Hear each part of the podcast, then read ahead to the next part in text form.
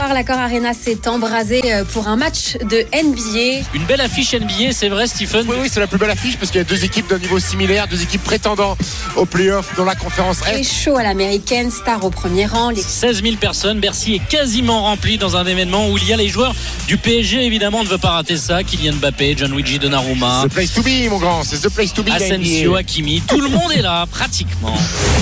RMC Stephen Time. Le monde de Wemby. Et ouais, c'était complètement dingue. Tony Parker, Ronaldo, David Beckham, Stephen Brun. Le gratin était là. Cherchez l'erreur. Jeudi. 16 000 spectateurs à l'Accor Arena avec euh, un record de points établi par Donovan Mitchell. Troisième édition du Paris Game, le match de NBA délocalisé en France. Ça a été plutôt une réussite des fans de basket qui ont passé une bonne soirée malgré ce bémol. On va pas se mentir, un match vite plié par Cleveland qui a dominé Brooklyn. 111 à 102. On accueille nos deux spécialistes. Arnaud Valadon, journaliste à RMC Sport. Salut Arnaud. Salut messieurs, Salut, salut, à Arnaud. tous. Arnaud qui est déjà de retour à l'Accor Arena pour un choc de Betclic Elite ce soir entre Paris Oui, et Monaco. Ouais, c'est ça, c'est ta maison cette semaine. Et puis on va aux US également à San Antonio retrouver notre correspondant Olivier Felpin. Salut Olivier. Bonsoir, Olivier. Salut Benoît, Stephen, bonjour tout le monde. Bon, ravi de te retrouver Olivier. Les gars, on va faire le bilan de la, la soirée qu'on a vécue jeudi. On va se projeter également sur la suite parce qu'il y a des infos signées Stephen Brun qui vont tomber. Mais déjà ton premier mot Stephen, est-ce que tu as vécu une belle soirée jeudi soir? Moi, j'ai vécu une belle soirée. J'ai vécu une belle soirée. Alors, il y a beaucoup de gens euh, qui, après le match, m'ont dit ah, c'était nul le match. Les gens qui me disent que le match était nul, ce sont des gens qui ne s'intéressent pas à la NBA au quotidien. Parce que j'ai vu un match typique de saison régulière. Voilà. Alors là, qui plus est. Il n'y a pas euh, eu plus d'efforts fournis, quoi, c'est ça Non, non, non, pas plus d'efforts, peut-être même un peu moins, puisque les garçons euh, sont arrivés, le décalage horaire. Il y a eu beaucoup de tourisme fait, tourisme fait de la part des deux équipes. Il y a eu beaucoup de- d'animation en dehors du match de la part de, de certains joueurs, mais c'était un match de saison régulière entre une très bonne équipe de la conférence Est, euh, Cleveland, avec un joueur hors norme. Là aussi, on a vu que Donovan Mitchell était un joueur plus plus de cette ligue. hein. tu l'as dit, record de points euh, inscrits euh, depuis que la NBA est à Paris avec euh, avec 45 points, et puis une équipe de Brooklyn qui euh, bah, va se battre pour, pour pour aller dans le play-in. Mais moi, ça m'a ça m'a plu. C'était un, un- un bon match NBA.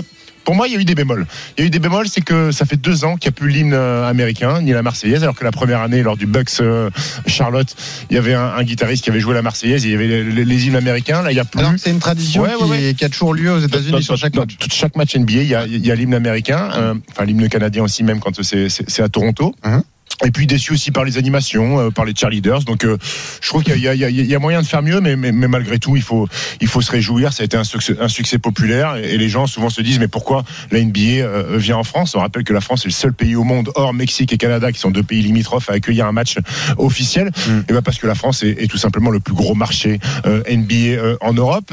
Comment on le calcule? Bah Parce que par la vente des produits dérivés, par le nombre d'abonnés sur le League Pass, qui est la plateforme NBA pour, pour voir les matchs, et surtout parce que Par les la joueurs. France, 14 joueurs français en NBA, Ah ouais. c'est le deuxième pays hors Amérique et, et derrière le Canada à avoir autant de, euh, de joueurs euh, en, en NBA. Donc c'est pour ça que euh, la NBA vient, vient à Paris, mais, mais c'était un succès en dehors du match, tout ce que la NBA fait avec les jeunes, les enfants dans les salles parisiennes Ouais. euh, pour promouvoir cette, cette ligue. Ils sont, ils sont bons dans le marketing, la NBA. Très une fort. belle semaine. Ouais. Arnaud, c'est un enjeu stratégique pour la NBA et le marché français. Hein.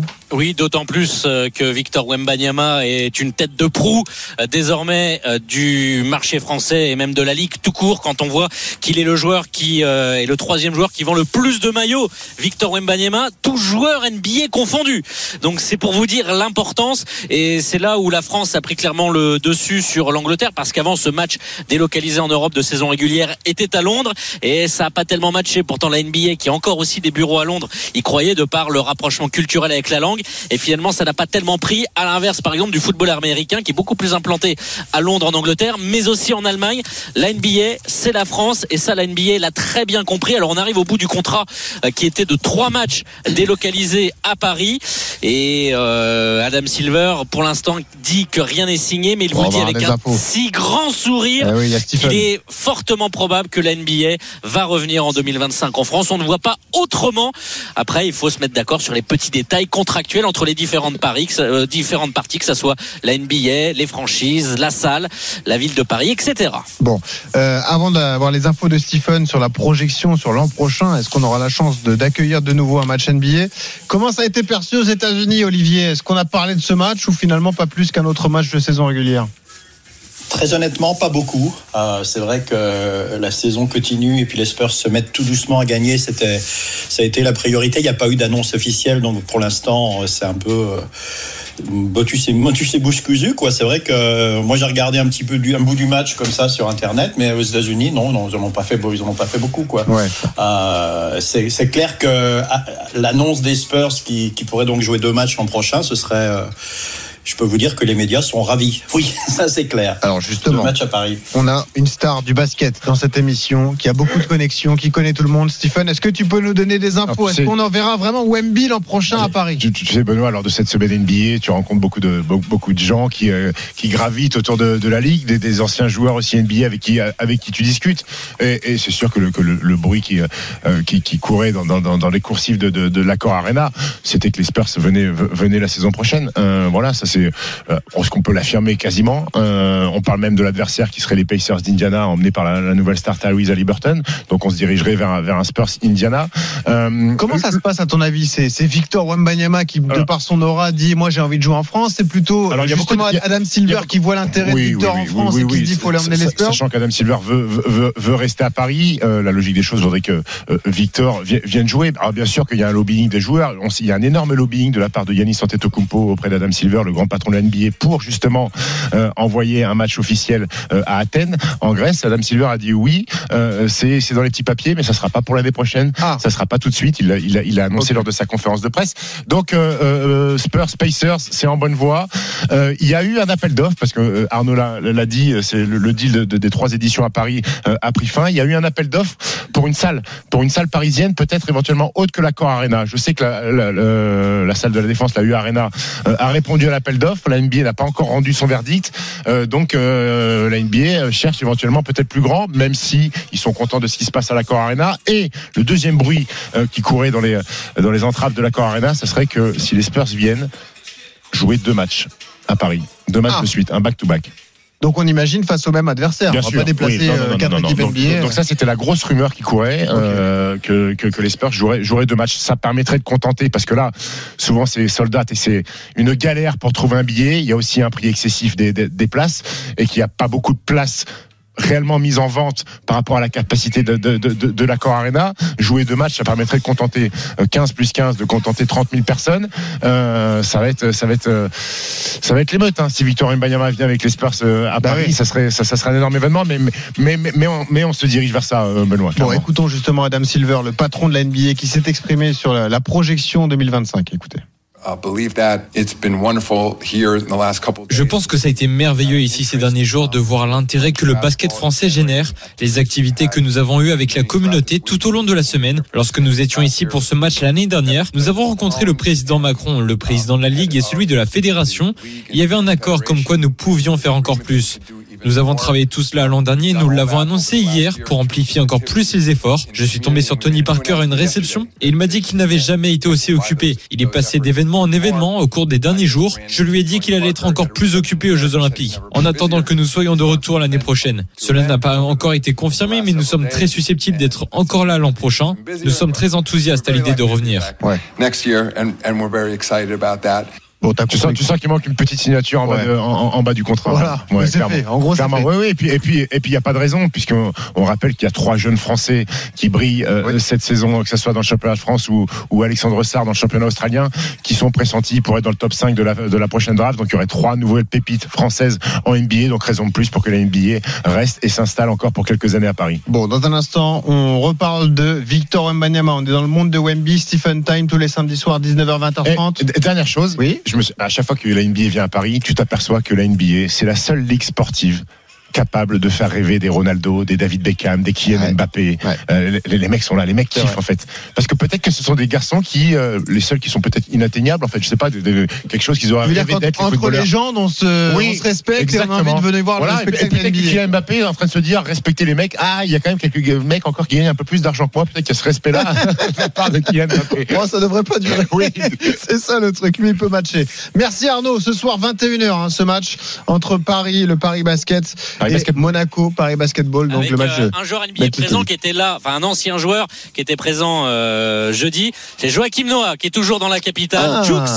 Sera là parce qu'il adore le basket et ce Paris-Monaco, le premier Monaco contre le troisième Paris Basketball peut euh, garantir peut-être une sensation. En tout cas, on s'attend à un match de très haut niveau. Magnifique. Merci Arnaud. Euh, Joachim Noah qui a été l'invité du Super Moscato Show jeudi d'ailleurs. Et c'était un, un, très bon moment. Euh, réécoutez ça en podcast si vous en avez l'occasion. Parlons de Victor Mbanyama. Transition toute trouvée. L'agent de Victor Mbanyama était présent à la Cor Arena jeudi soir. On avait un doute. On commençait à transpirer. On se demandait si Victor allait bien se rendre disponible pour les Jeux Olympiques de Paris 2024. Son agent nous a confirmé que oui. Écoutez.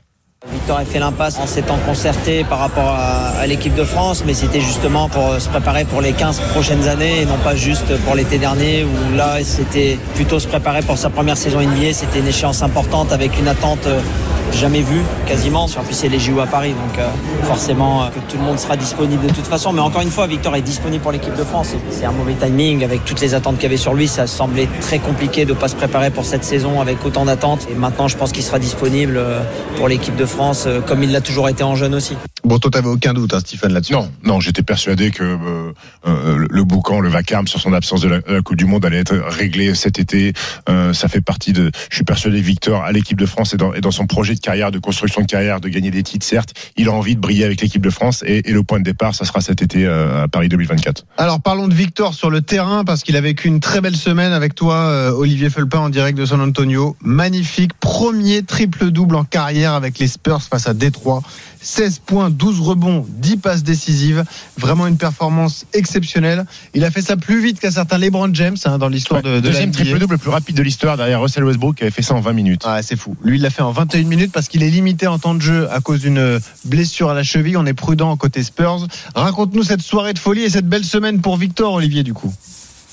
Non, mais c'est clair que c'est Lucky Luke actuellement, euh, Victor. Ça, ça devient d'ailleurs la blague. Il joue 20 minutes par match et il craque des, il nous fait des triples doubles.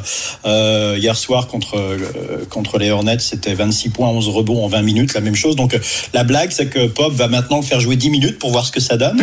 Euh, mais, mais c'est vrai que c'est assez extraordinaire. Et Victor, Victor en parlait. Il disait justement que ouais, le temps de jeu est limité.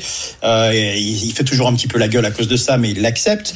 Mais donc ça l'oblige à être, à être, à être très très intense sur le terrain parce qu'il faut vraiment qu'il produise rapidement. Et, et, ce qui est magnifique, c'est que tout le monde suit, c'est que c'est le patron, c'est maintenant clairement établi. Euh, 30% des, du jeu passe par lui. Enfin, vraiment, il a la balle tout le temps, donc c'est lui qui décide. C'est pour ça qu'il nous fait un triple double. Donc, euh, comme, comme, tu en parlais, mais en plus, il a fait zéro ballon perdu Eh oui. sur ce match. Et, tu regardes les mignon. stats. C'était un peu son péché mignon sur le début de saison d'égarer quelques ballons. Complètement. Et il nous en a refait quelques-unes hier soir. Donc c'est encore, il est, il, est toujours en train d'apprendre. Mais les stats de la saison, c'est une autre stat. Ça, Jokic et Ali Burton, donc d'Indiana, sont les deux seuls joueurs avant lui qui ont ré- réalisé un triple double sans perdre d'un ballon. Et ça, pour moi, ça en veut dire, ça en veut dire beaucoup parce qu'encore une fois, on parle d'un joueur qui fait euh, qui fait 2 mètres 25. Je sais, c'est extraordinaire de pas perdre un ballon en faisant un triple double. Quoi. Alors, nous, on décortique chaque semaine euh, ses premiers pas en NBA. Là, il s'est passé un truc cette semaine. C'est ce que tu m'as dit, euh, Stephen. hein Ouais, ouais, ça y est, là, les les gens ont commencé à, à vraiment comprendre l'impact que pouvait avoir Victor Mbanyama euh, euh, dans le jeu et, et- et- et sur les performances de son équipe, puisque on le rappelle, les Spurs ont gagné deux matchs de suite, hein, euh, ce qui est extrêmement rare cette saison, et surtout sur les matchs qu'ils ont perdus, que ce soit Cleveland ou, Memphis ou Milwaukee, il y a plus de, il y a plus de roost. Euh, avant, ils étaient capables d'en prendre 30 ou 40. Là, les défaites se se jouent à, une ou deux possessions. Les Spurs jouent un bien meilleur basket. Mm. C'est bien plus simple quand Greg Popovich euh, euh, reprend, devient, redevient raisonnable et met un meneur de jeu qui est vraiment un meneur de jeu, en l'occurrence Trey Jones. Ça joue mieux au basket. La le repositionnement de Victor Mbayama sur le poste de pivot fait énormément de différence. Mais, mais, mais ce que produit Victor sur des 20 minutes, 21 minutes, c'est, c'est hallucinant. Et et t'as envie de te projeter sur 35, 36 minutes. Et c'est là où tu te dis, euh, au, début de saison, je disais, un jour, il va, faire péter la barre des 40 ou la barre des 50.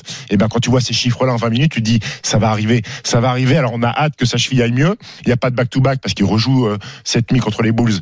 Il ne jouera pas. La semaine prochaine, il y a un autre back-to-back. Il ne rejouera pas non plus. Et il y aura une petite IRM de contrôle en fin de semaine prochaine Mm. pour savoir si la cheville est rétablie à 100%. Et on pourrait revoir éventuellement Victor euh, sans limitation de, de, de, de minutes. Donc, euh, ce qui est bien, c'est qu'il y a des progrès dans le jeu de la part de San Antonio. Est-ce que Victor produit en 21 minutes, en 22 minutes Ah. J'ai jamais vu ça. Et puis, et puis toujours avec ses highlights fantastiques. Là, cette nuit contre Charlotte, il a mis un dunk en partant de la ligne à 3 points. T'as l'impression qu'il peut dunker avec la bouche tellement il est au-dessus du cercle. Je rappelle les stats de la semaine 22 points, 11 rebonds, 4 passes de moyenne pour Victor Wembanyama en 3 matchs. C'est ça le, le mot d'ordre, Olivier? C'est précaution encore tant qu'il n'y a pas eu cette deuxième IRM pour s'assurer que la cheville va très bien pour Victor? Ouais, non, c'est vrai que Victor, euh, voilà, il, de temps en temps, il nous parle encore même. euh, hier, il racontait que dans un ou deux jours, il a espoir que. Puis, là, puis après, t'as Pop qui raconte que dans une ou deux une, une à deux semaines, en fait. Quoi. Donc il y a toujours ce petit. Mais c'est la, c'est la petite bagarre qui. C'est vraiment papy qui plaît, quoi. Parce que tu.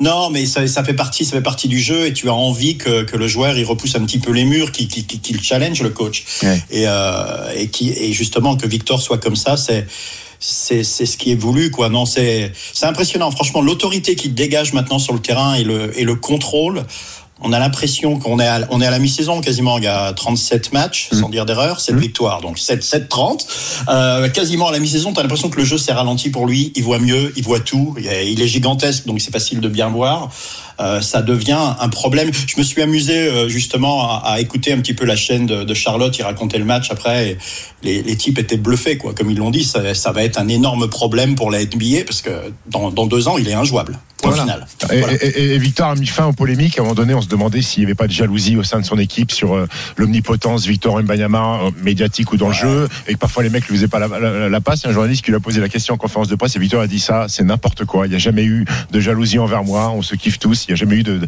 de- on fait pas la passe parce qu'il y a eu de jalousie. Donc au moins, il a éteint, il a éteint l'incendie Oui. Et puis les, autres savent que s'ils veulent gagner des matchs, il vaut mieux lui passer le Oui, ballon. je pense, oui, je Ouais. pense. Com- complètement. Et Steven, t'as as joué, t'as joué au basket, donc tu sais très bien que t'as l'instant où l'équipe se met à gagner, tout le monde est heureux.